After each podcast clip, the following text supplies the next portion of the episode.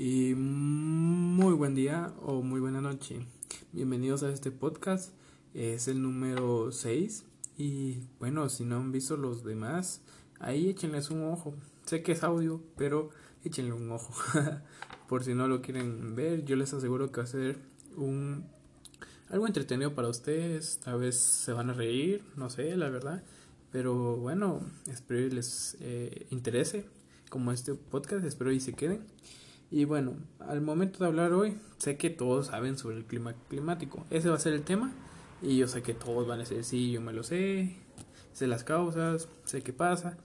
Pero bueno, esta es mi opinión. Yo sé que el tema cambio, eh, cambio climático, todos se lo saben.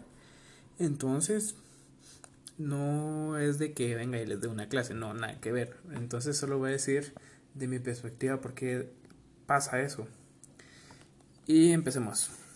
En primera parte, la lluvia. Todos sabemos que el cambio climático se hace por las nubes. De ahí viene la lluvia. Pero eso no es el único. Por lo menos cuando se junta la luna y el sol, también puede ser un cambio climático en el cual eh, se puede decir que está pasando algo, ya sea que oscurezca y que tengamos que usar las gafas porque se desarrolla el eclipse. Además de ello, existen variedades como, como por ejemplo, eh, hay unos lugares donde es muy seco, tomamos en cuenta Egipto, pero en mi país eso afecta demasiado, en Egipto no hay casi personas y si hay unas están preparadas y ya están algo acostumbradas a ese clima de tanto sol. En cambio aquí en Guatemala nos afecta demasiado en las siembras. Eh, tendremos, que buscar un balance entre lluvia y agua, porque digamos, se te seca la tierra, se pone rajosa, ya no puedes cultivar, aunque le intentes echar agua, eh, intentes hacerle con el asado, no se va a poder. Entonces, lo que se puede hacer en ese sentido es buscar un lugar donde la, eh, tierra esté húmeda, por decirlo así. Y bueno, no me perdí, perdón. Eh, entonces, como decía, el cambio climático en realidad nos afecta a nosotros, los guatemaltecos, ya sea por demasiada agua o por resequedad de la tierra. Ya que al momento, como les había dicho con el asadón, no, o sea, sí se puede, eh, sí se puede este, rascar la tierra y buscar para que quede liso pero está demasiado seca, no está hidratada el agua, es como la piel, si no le echas crema se te va a resecar. Entonces, lamentablemente tendríamos que buscar un lugar donde pueda estar nuestra cosecha y pueda crecer y podamos nosotros cosecharla. Entonces, la verdad es que el cambio climático no es demasiado que se diga que les vaya a dar cierta información, solamente mi criterio de las causas, por lo menos eh, yo he vivido eh, tormentas, por decirlo así. Yo vivía en un lugar llamado residencial, no, perdón, eh, Serinal, perdón, yendo para, para Barberena, en un pueblito ahí chiquito que se llama Malpaís. Sí, raro nombre, lo sé. El punto es de que a mí me daba miedo ese lugar y no era porque la gente fuera mala, no, nada que ver, sino que el clima era, había muchos árboles y de esos árboles se sentía mucho aire y se miraba demasiado fuerte los árboles que se movían de un lado para el otro y peor cuando llovía porque había veces de que empezaba a llover, fuerte. Y cuando pasaba eso eh, se sentía como que la lámina se le iba a levantar. Entonces una vez pasó eso eh, había un como baño cerca por ahí. Había un, baño cerca por ahí pero eh, era como que tenía clavadas unos palos así a los costados, por decirlo así, para que pesara y no se volara. Y sin embargo, eh, mm, tan fuerte estaba la, la tormenta, por decirlo así, aunque no creo que haya sido tormenta, que levantó la lámina y apareció donde estaba la pila. Era de miedo eso. Yo me recuerdo que yo y mi hermana veníamos y nos metíamos abajo de la cama con ese miedo de que esperábamos que se quitara esa lluvia. Y bueno, yo creo que desde que me mudé aquí ya es otro rollo. Ya no ya cambió demasiado el cambio climático. Sí es cierto que aquí hay veces que en Pinola hay frío, hay calor y a veces hasta niebla por las mañanas y eso es lo que lo caracteriza. Es muy rico ese clima de que viene muy variado. Es muy bipolar, por decirlo así. Y así sería eh, mi explicación, mi opinión. Espero les haya gustado y hasta la próxima. Hola, ¿qué tal? Mi nombre es Carlos Lorenzana y bienvenidos a este nuevo segmento, el cual daré unos temas variados y el primero a dar sería sobre las manifestaciones culturales. Ustedes me dirán, ¿qué son las manifestaciones culturales? La verdad, las manifestaciones culturales es la manera en la que expresamos nuestra cultura. Eh, eh, por ejemplo, les daré estos ejemplos que serían la música, la danza, la literatura, la pintura, las artesanías, las cuales son las más reconocidas para las manifestaciones culturales. Ya que en donde yo vivo, que es Guatemala, que es un país muy hermoso por, lo, por el género que tiene, que es verde, tiene su gastronomía y lo que también lo caracteriza es su cultura. Algunas de sus culturas posiblemente ustedes las podrían conocer, por lo menos yo, eh, para tener un poco de cultura, por decirlo así, yo bailé algunas danzas, por ejemplo la, danza del moro, mono, perdón, el moro quería decir. eh, ese es un baile que se caracteriza demasiado por cómo es su traje, por decirlo así, las máscaras que pueden usar, ya que cada danza tiene sus significados, su forma de vestir, por decirlo así, sus movimientos, sus melodías, y eso es lo que lo caracteriza en la danza. La danza, por ejemplo, es algo bonito, por decirlo así, ya que te enseña por parte creativamente lo que ha pasado anteriormente, que podría ser una historia, eh, una leyenda posiblemente de algo guatemalteco que viene desde Guatemala. Otra de mis anécdotas podrían ser podría ser este las alfombras, ya que esas las usan para las procesiones, pero es tanto el afán de hacerlas así bien bonitas que posiblemente le hacen flores, le hacen eh, un dibujito, por decirlo así, un, una virgen en modo religioso, ¿verdad? Esto hace que, digamos, se vea la gente que sea unida, ya sean familias que hagan las alfombras, o vecinos para que en una cuadra, por decirlo así, se unan todos y la hagan en toda la calle para que quede bonito. Eso lo hacen de acerrín, lo pintan y queda de varios colores, morado, verde, amarillo, los cuales este al momento de pasar la procesión se ve tan bonito ver cómo queda el suelo hermoso y ver que las personas están bien unidas, así como los guatemaltecos nos caracterizamos por ser unidos, de que hay veces de que si tú necesitas, mayormente viene esa persona y te va a ayudar. Siempre somos tratando de ser unidos a la vez de que podemos crecer más. Eh, también se puede ver esto en los barriletes cuando los vuelan. Lamentablemente este año no se pudo, pero sí hacen unos grandes y enormes barriletes que los vuelan. Y ahí se ve las personas que son bien unidas, que tratan de alegrar a nuestro país, que no se ha rendido y que todavía sigue con la misma cultura. Y bueno, este sería mi primer segmento y gracias por escucharlo. Y bueno, feliz día a todos y es, un, es agradable haberlos eh, entretenido un poquito. Y hola, ¿qué tal? Mi nombre es Carlos Lorenzana y hoy vamos a desarrollar un nuevo tema llamado desarrollo sostenible. Me preguntarán qué es desarrollo sostenible, qué trata, pues bueno, hoy les voy a explicar, acompáñenme. Eh, para empezar, eh, los objetivos de desarrollo sostenible son algunos, los cuales eh, vienen por distintos subtemas, por decirlo así. Y ahora, ¿qué tal? Mi nombre es Carlos Lorenzana y el tema que escogí hoy es sobre el desarrollo sostenible. Ustedes se preguntarán, ¿qué es el desarrollo sostenible? Bueno, a continuación yo les explicaré.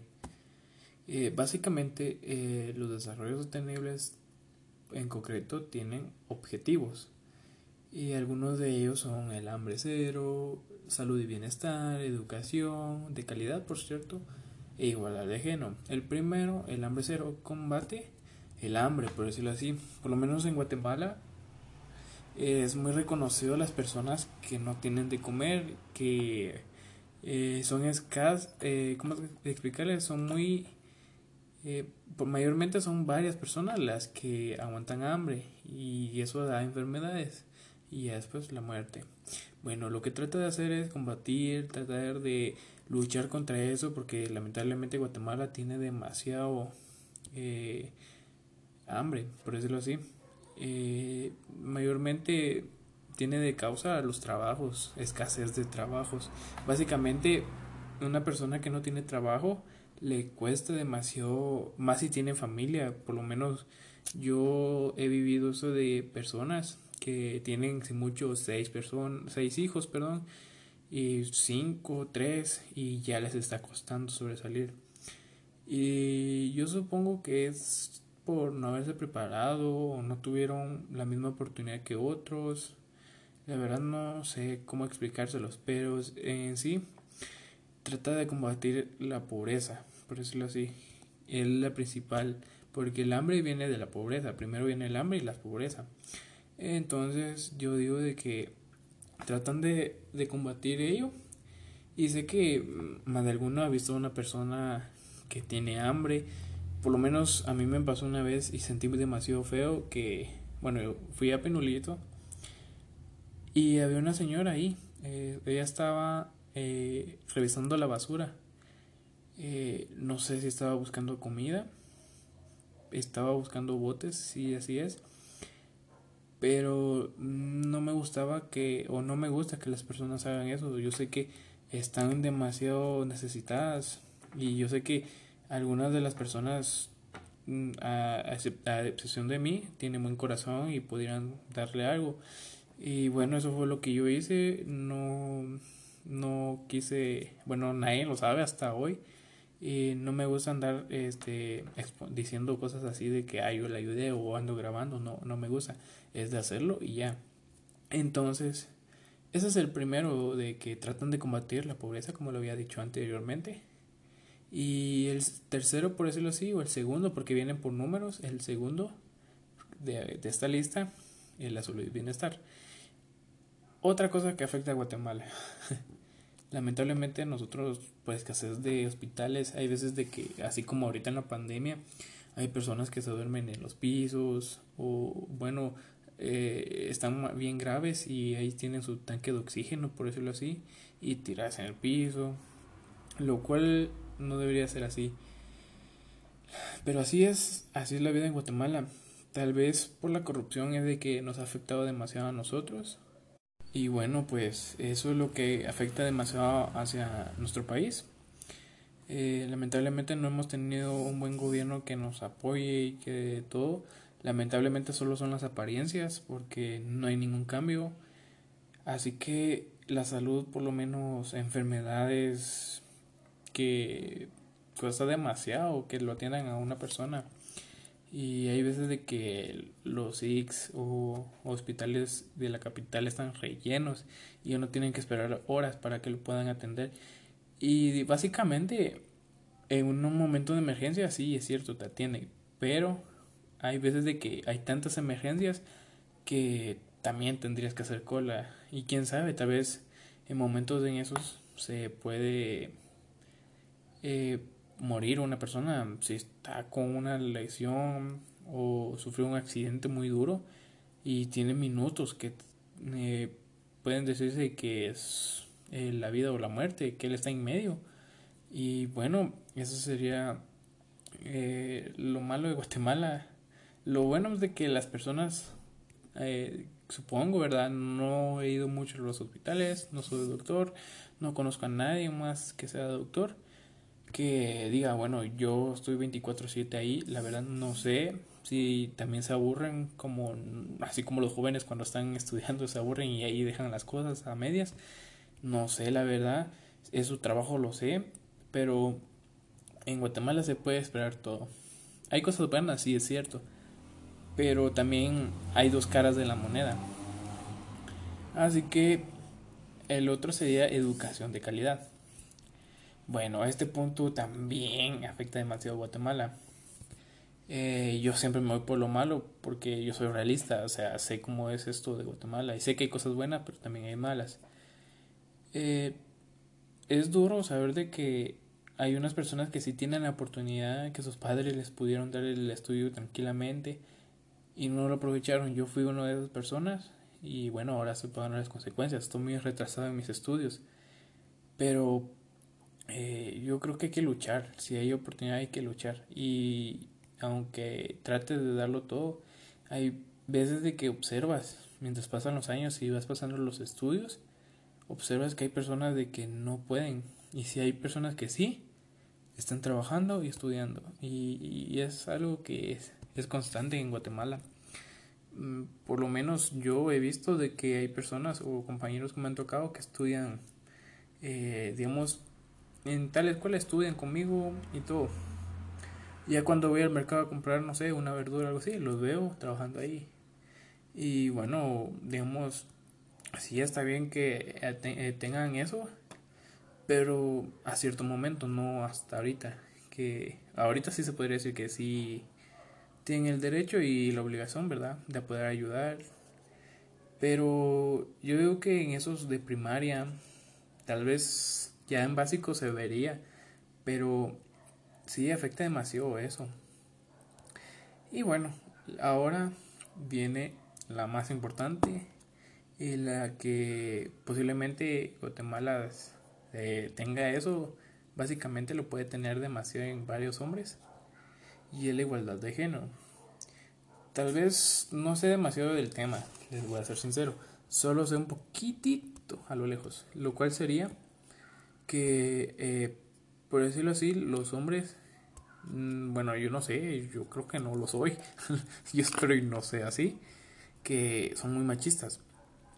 Eh, por ser tan machistas de que se creen en la gran cosa, porque toman, o porque trabajan a lo más fuerte, cosas así.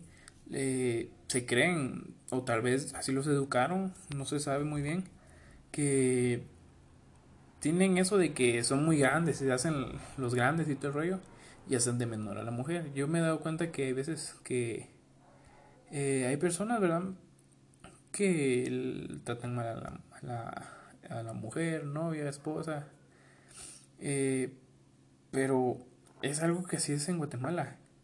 Y por lo menos ahí yo no he presenciado nada, pero en videos en Facebook se puede ver de que hay personas que le dan un estate quieto. Y eso se vive en Guatemala, lamentablemente. Yo vi lo malo y sé que hay algo bueno también. Pero yo soy realista y sé que hay cosas malas y prefiero decir las cosas malas para que tal vez las podamos mejorar a decir cosas buenas como siempre tratan de hacer los gobiernos cuando viene una persona famosa. Tratan de enseñar cosas buenas para que no miren las malas.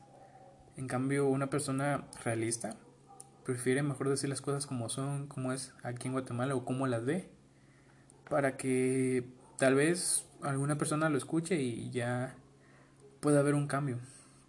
Y bueno, este sería mi podcast 7. Eh, Espero les haya gustado y hasta la próxima.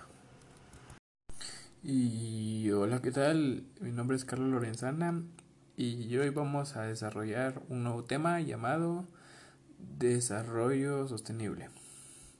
Me preguntarán qué desarrollo sostenible, qué trata, pues bueno, hoy les voy a explicar. Acompáñenme. Eh, para empezar, eh, los objetivos de desarrollo sostenible son algunos los cuales eh, vienen por distintos subtemas, por decirlo así. Y ahora, ¿qué tal? Mi nombre es Carlos Lorenzana y el tema que escogí hoy es sobre el desarrollo sostenible. Ustedes se preguntarán, ¿qué es el desarrollo sostenible? Bueno, a continuación yo les explicaré. Eh, básicamente, eh, los desarrollos sostenibles en concreto tienen objetivos y algunos de ellos son el hambre cero, salud y bienestar, educación de calidad, por cierto, e igualdad de género. El primero, el hambre cero, combate el hambre, por decirlo así. Por lo menos en Guatemala es muy reconocido las personas que no tienen de comer, que eh, son escasas, eh, ¿cómo explicarles? Son muy... Eh, mayormente son varias personas las que aguantan hambre y eso da enfermedades y después la muerte. Bueno, lo que trata de hacer es combatir, tratar de luchar contra eso, porque lamentablemente Guatemala tiene demasiado eh, hambre, por decirlo así. Eh, mayormente tiene de causa los trabajos, escasez de trabajos. Básicamente, una persona que no tiene trabajo le cuesta demasiado, más si tiene familia, por lo menos yo he vivido eso de personas que tienen si mucho seis personas, seis hijos, perdón, y cinco, tres, y ya les está costando sobresalir. Y yo supongo que es por no haberse preparado o no tuvieron la misma oportunidad que otros. La verdad no sé cómo explicárselos, pero en sí trata de combatir la pobreza, por decirlo así. Es la principal, porque el hambre viene de la pobreza. Primero viene el hambre y la pobreza. Entonces yo digo de que tratan de, de combatir ello. Y sé que más de alguno ha visto a una persona que tiene hambre. Por lo menos a mí me pasó una vez y sentí demasiado feo que, bueno, fui a Penulito y había una señora ahí. Eh, ella estaba eh, revisando la basura. Eh, no sé si estaba buscando comida. Estaba buscando botes, sí, así es. Pero no me gustaba que, o no me gusta que las personas hagan eso. Yo sé que están demasiado necesitadas. Y yo sé que algunas de las personas, mm, a, a, excepción de mí, tienen buen corazón y pudieran darle algo. Y bueno, eso fue lo que yo hice. No, no quise, bueno, nadie lo sabe hasta hoy. Y no me gusta andar este, diciendo cosas así de que ay, yo le ayudé o ando grabando. No, no me gusta. Es de hacerlo y ya. Entonces, ese es el primero de que tratan de combatir la pobreza, como lo había dicho anteriormente.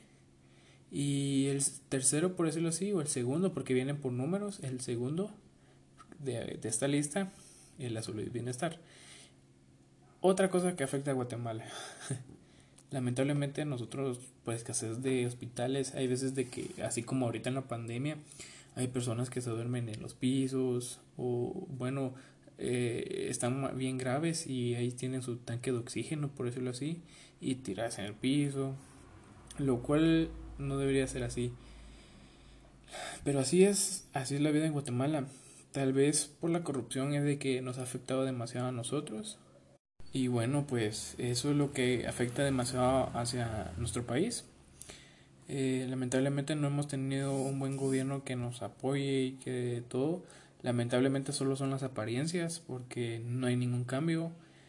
Así que la salud, por lo menos enfermedades que cuesta demasiado que lo atiendan a una persona y hay veces de que los IX o hospitales de la capital están rellenos y uno tiene que esperar horas para que lo puedan atender.